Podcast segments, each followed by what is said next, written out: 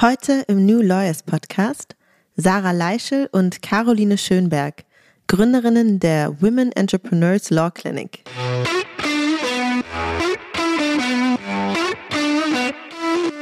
Laut dem Female Founders Report 2021 betrug die Quote der Unternehmensgründerinnen im Startup-Bereich nur 11,9 Prozent. Frauen werden bei ihren Gründungen leider immer noch benachteiligt. Die von Männern dominierte Investorenlandschaft gilt einfach als Hauptgrund, weshalb so wenig Frauen Startups gründen und dabei eben auch gefördert werden.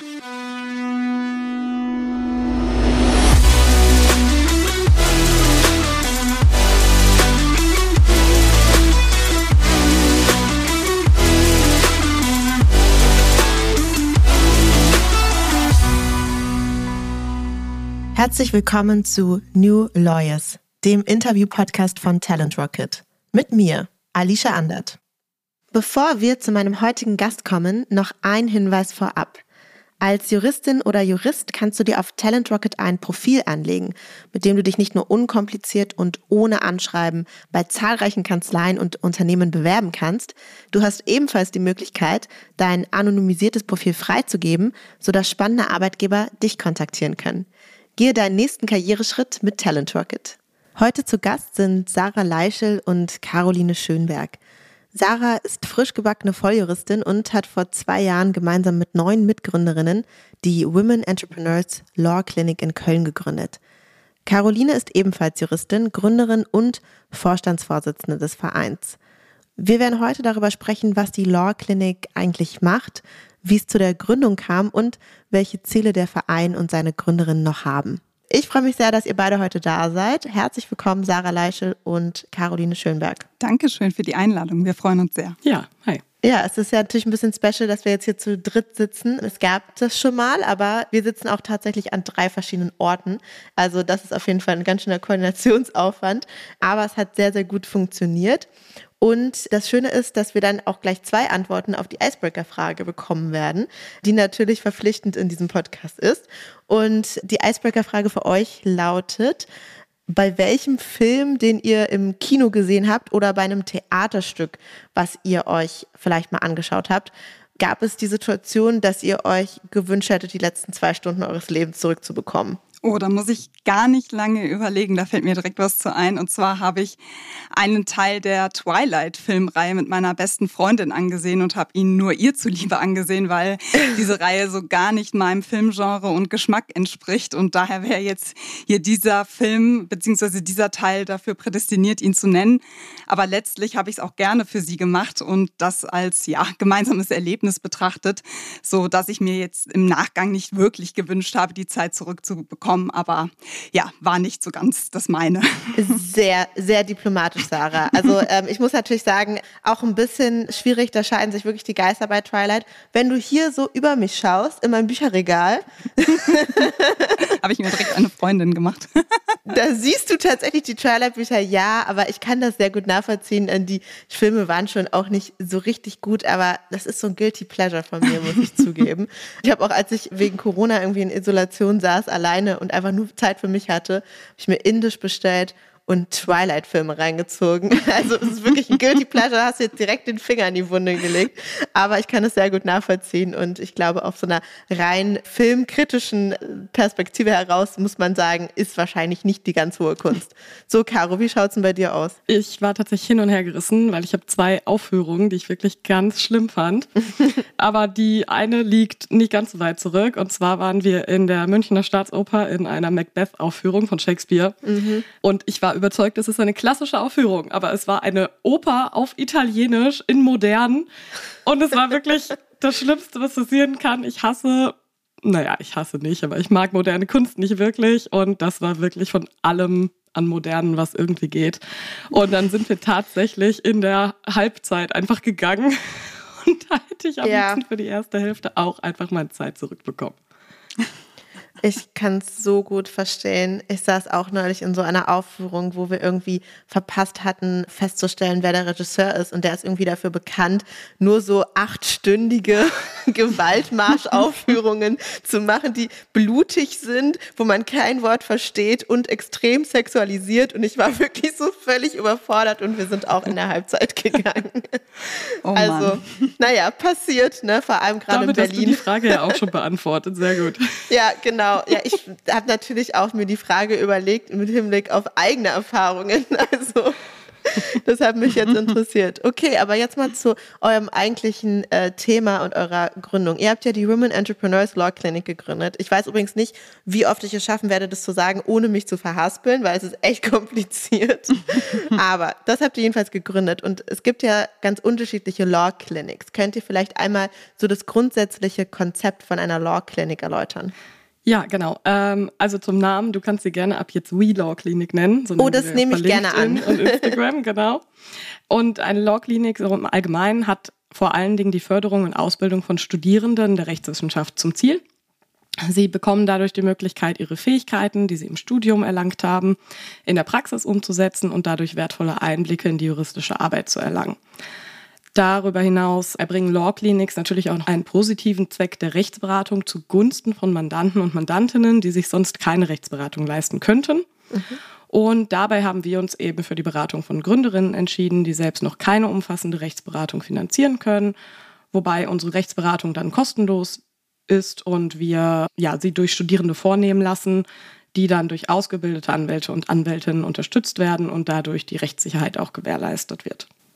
Ich glaube, man kennt normalerweise die Refugee Law Clinic. Zumindest ist das so das aus meiner Perspektive bekannteste Law Clinic Konzept, was es gibt.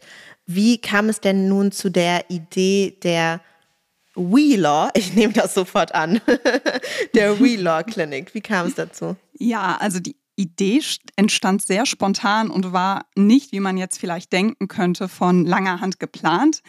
Ich habe eine Freundin, die selbstständig tätig ist, im Rahmen eines unentgeltlichen Freundschaftsdienstes rechtlich beraten.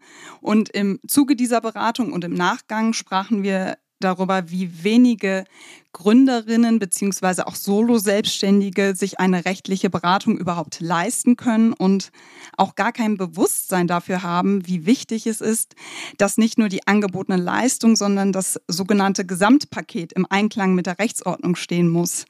Ich habe dann tatsächlich nur eine Nacht darüber geschlafen und am nächsten Morgen habe ich das Projekt bereits in Angriff genommen und noch am selben Tag einen Namen gefunden, mhm. die We Law Clinic und eine Domain gesichert, Accounts auf sozialen Plattformen erstellt und MitstreiterInnen und vor allen Dingen Mitgründerinnen gesucht. Also ich kann aus Gründerinnen-Perspektive sagen, als ihr mir zum ersten Mal davon erzählt habt, habe ich gedacht, warum wusste ich das nicht?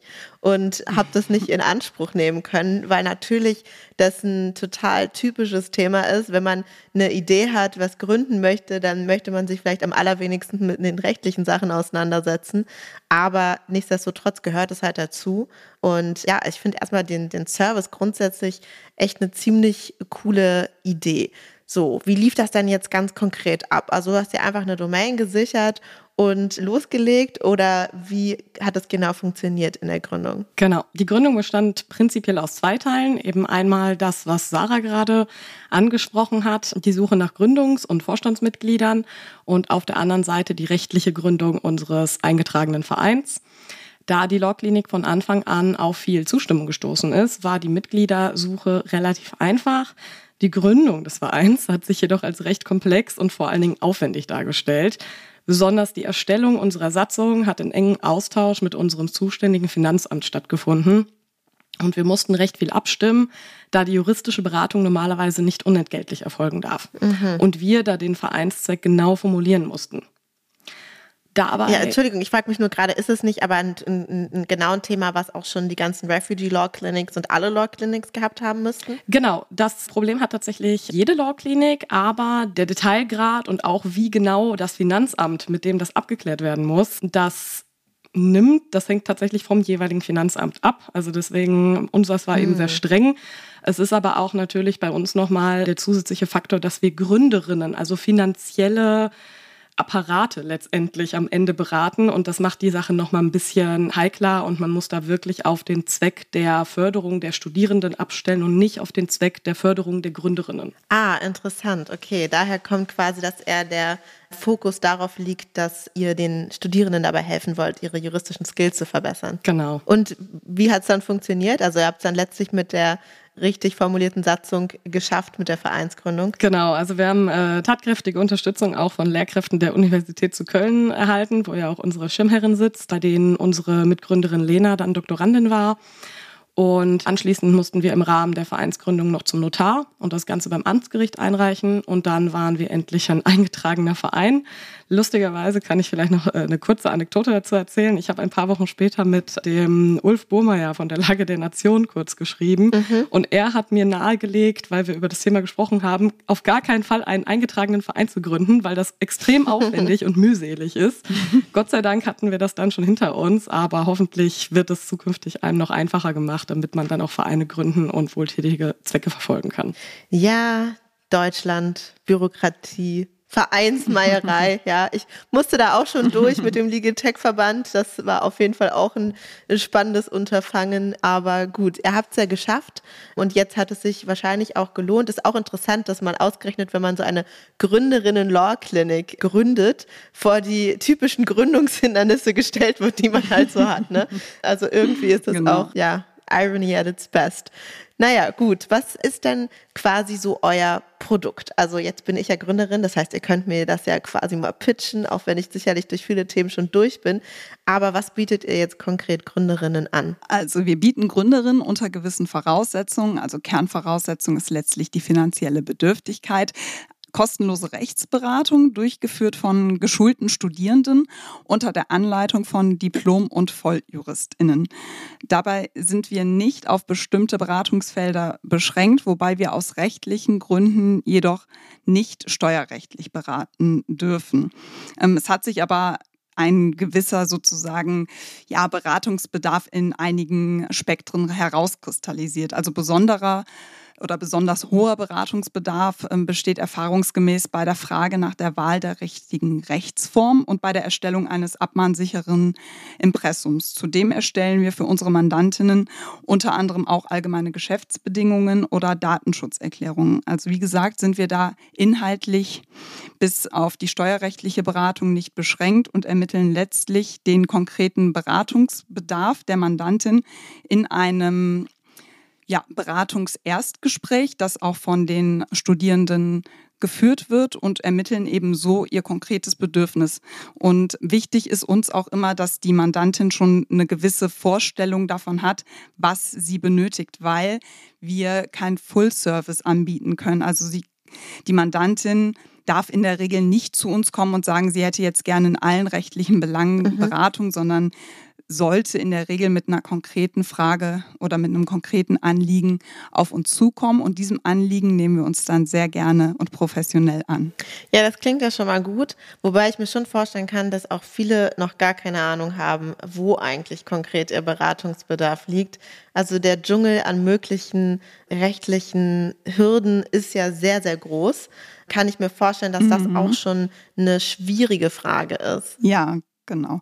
Das würden wir dann, also das ist schon so, dass wir natürlich, wenn sie jetzt sagt, sie braucht komplette Beratung, dass man dann Schritt für Schritt ermittelt, was ist jetzt eigentlich ihre Idee, was ist ihr Produkt, bietet sie eine Dienstleistung an oder möchte sie tatsächlich ein Produkt auf den Markt bringen und dass man dann ganz langsam Schritt für Schritt den Beratungsbedarf auch entwickelt und dann aber auch absteckt, dass das halt eben keine sozusagen dauerhafte mhm. Beratung ist, immer, also sozusagen, dass sie jetzt immer wieder am laufenden Band auf uns zukommen kann, sondern dass das sozusagen abgesteckte Felder sind, die auch nach ja, Zielvereinbarungen oder Meilensteinen abgearbeitet werden und dass das jetzt nicht ist, sie kann an Tag eins das anfragen, am Tag zwei das, sondern dass man erstmal ermittelt, dass dann das Produkt dann auch auf den Weg bringt und das letztlich gemeinsam mit ihr konzipiert und weiterentwickelt. Warum braucht es denn aus eurer Perspektive heraus generell diese Law Clinic und warum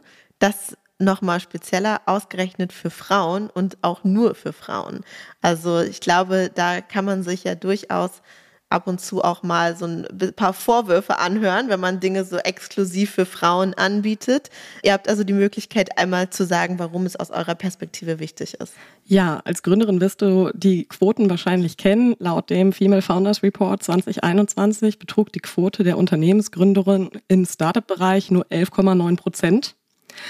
Frauen werden bei ihren Gründungen leider immer noch benachteiligt. Die von Männern dominierte Investorenlandschaft gilt einfach als Hauptgrund, weshalb so wenig Frauen Startups gründen und dabei eben auch gefördert werden.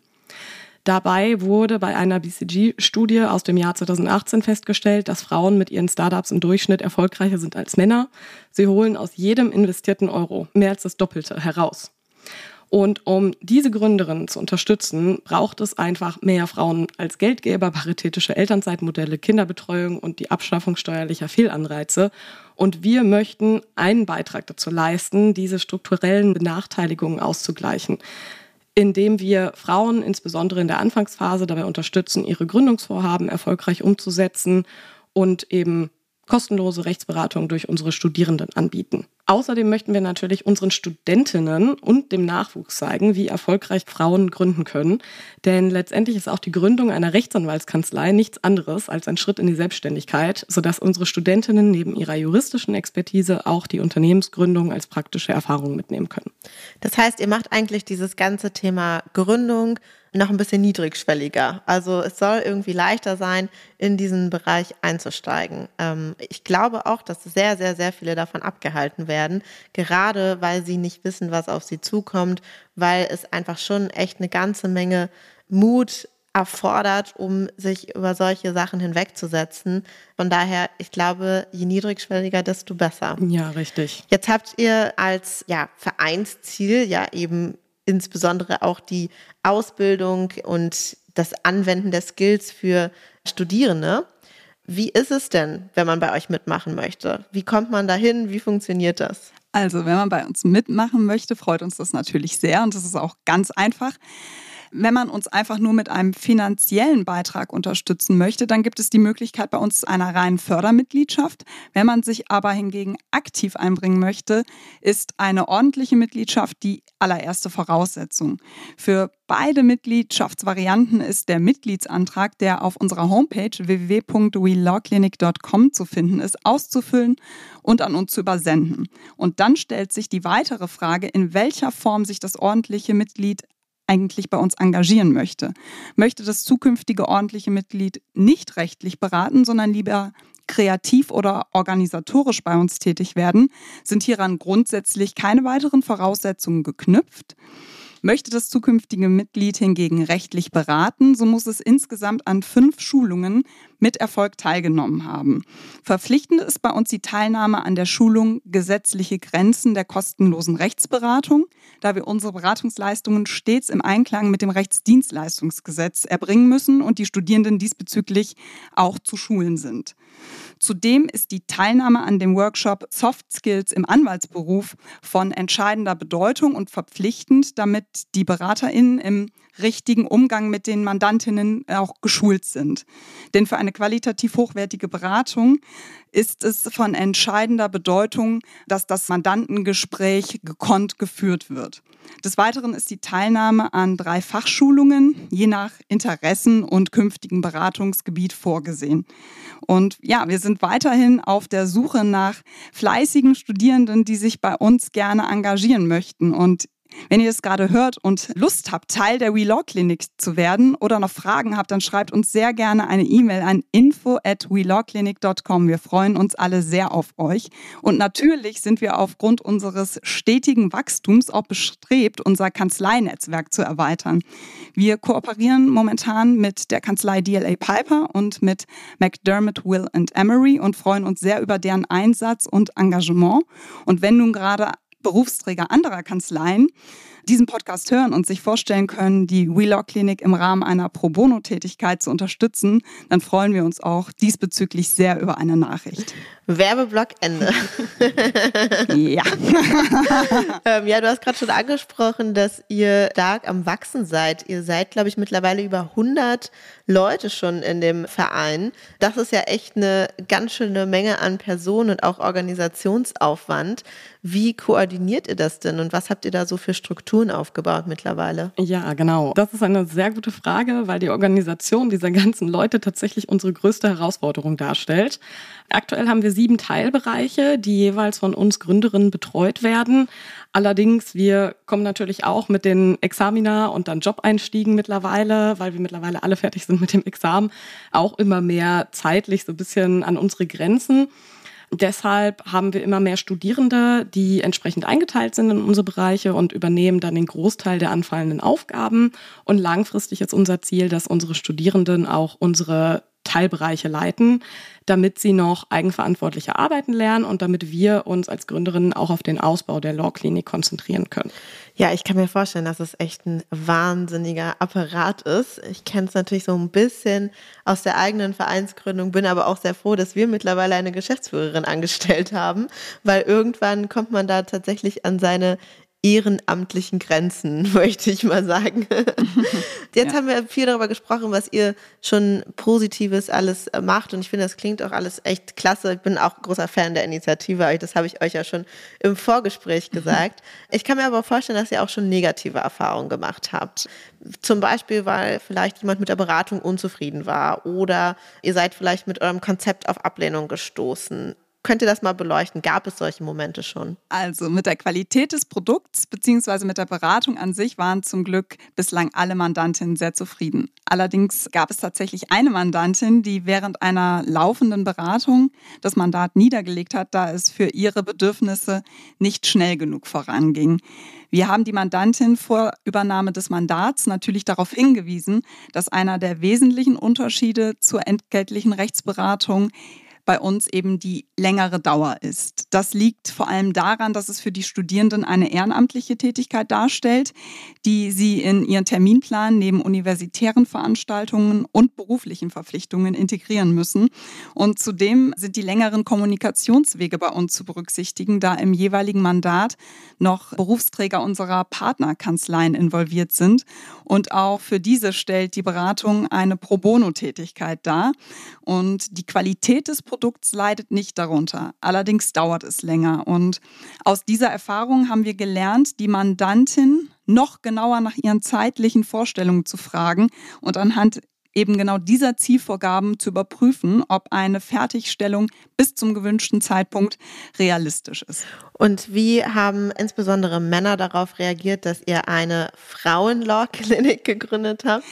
Ja, also wir hatten zu Beginn der Idee auch einen Facebook-Post veröffentlicht und haben nach Mitgliedern gesucht. Und da haben sich natürlich schon einige daran gestoßen, dass wir eine Law-Klinik ausschließlich für Frauen anbieten wollen. Und das wurde eben sehr kritisch aufgenommen. Aber so ist das eben in diesen Diskussionen auf sozialen Netzwerken. Die verlassen sehr schnell die Sachebene und werden persönlich und emotional und sehr sozusagen heiß gekocht gemacht mhm. und es ist hinterher ganz schnell auch wieder abgeflacht, diese Welle, die dann auf uns zukam. Und letztlich war es für uns Publicity. Aber klar, im ersten Moment ist man verunsichert und fragt sich, geht man gerade den richtigen Weg? Und das ist natürlich, man kann darüber diskutieren, aber das wollen wir auch. Wir sagen ja auch nicht, dass das sozusagen jetzt ein Allheilmittel ist, aber es ist eine Möglichkeit,